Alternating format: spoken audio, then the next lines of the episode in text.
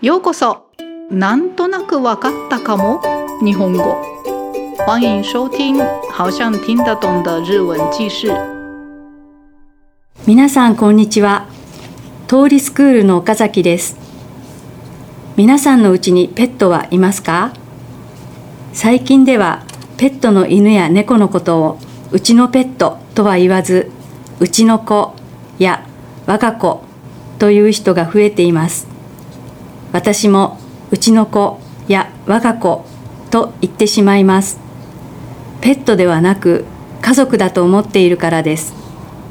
でもどんなに大切な家族でもやはり犬猫なんですよね。寿命がとても短いです。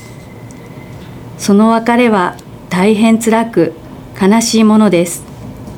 私も我が子との別れを経験したことがありますが毎日自分を責めたり何をしていても涙が出てきたりなかなか立ち直ることができず心が壊れそうでした。愛する我が子と別れたことのある人は皆さん同じ気持ちではないでしょうか。そんな辛い心を持った人々を救ってくれた物語があります。この物語は愛する動物と別れた人々の心を癒し原作者不詳のまま全世界に広まったと言われています。今日はその虹の橋という物語を読みますね。お別れした子がいる人はその子を思いながら単語メモを参考にして聞いてみてください。質問は2つあります。1虹の橋はどこにありますか？2ペットとあなたはどこで再び出会いますか？では始めます。虹の橋天国の少し手前に虹の橋と呼ばれる場所があります。この世界で生前誰かと寄り添い暮らしていた動物たちはその命の灯火が消えた時虹の橋の麓へ行くのです。そこには草原や丘が広がっていて動物たちはそこで駆け回り共にじゃれ合って楽しく遊んでいます。病気だった子年老いた子傷の痛みに苦しんでいた子もみんな元気を取り戻しおいしいご飯ときれいなお水優しい太陽の日差しを浴び暖かな場所でのんびりと暮らしています。動物たちは幸せに暮らしているのですが一つだけ心を満たしていないことがあります。それはかつて共に過ごし寄り添っていた愛しい人がここにはいないことなのです。動物たちが一緒に遊んで駆け回っていたある日ある子がふと立ち止まり遠くを見つめていました。その目は次第にキラキラと輝き出し体は喜びで震え出します。突然その子は仲間から離れ草原を飛ぶように走っていきます。早く早く風のように走っていきます。その子の視線の先にいたのはあなたでした。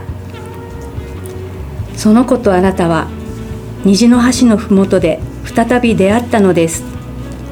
あなたは愛する我が子を抱きしめ愛情いっぱいに触れ合い二度と離れることはありません。あなたは満面の笑みで幸せにあふれたキスを受けもう一度愛する我が子を抱きしめるのです。そして我が子の顔を覗き込み見つめ合って語りかけます。君と別れてからの長い長い人生を私は一生懸命生きてきたよ。その中で君を忘れたことは一度たりともなかったよ。やっと会えたね。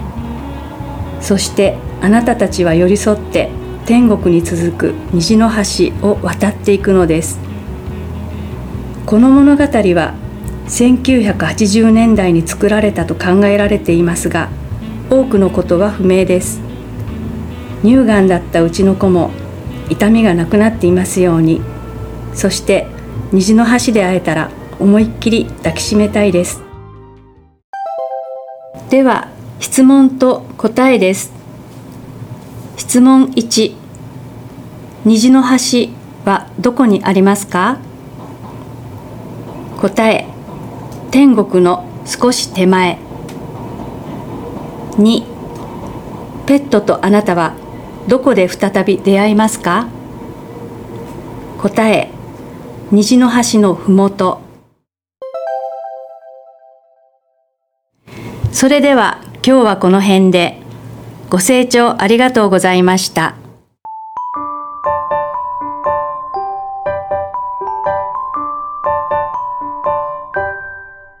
那么接下来是这个内容的简单的解说，已经听得懂的人就不用再听了哦。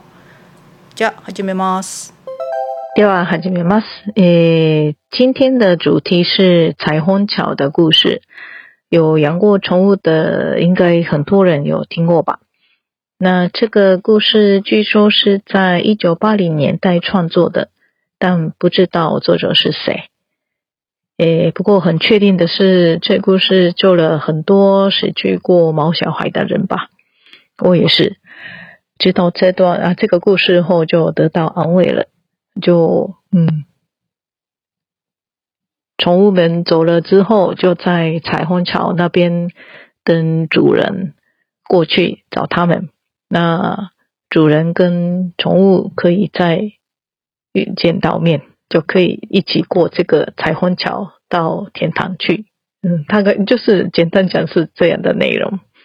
那诶，想要知道整篇内容的话，请连接到我们的原文和翻译那里，有一个很棒的翻译在那边。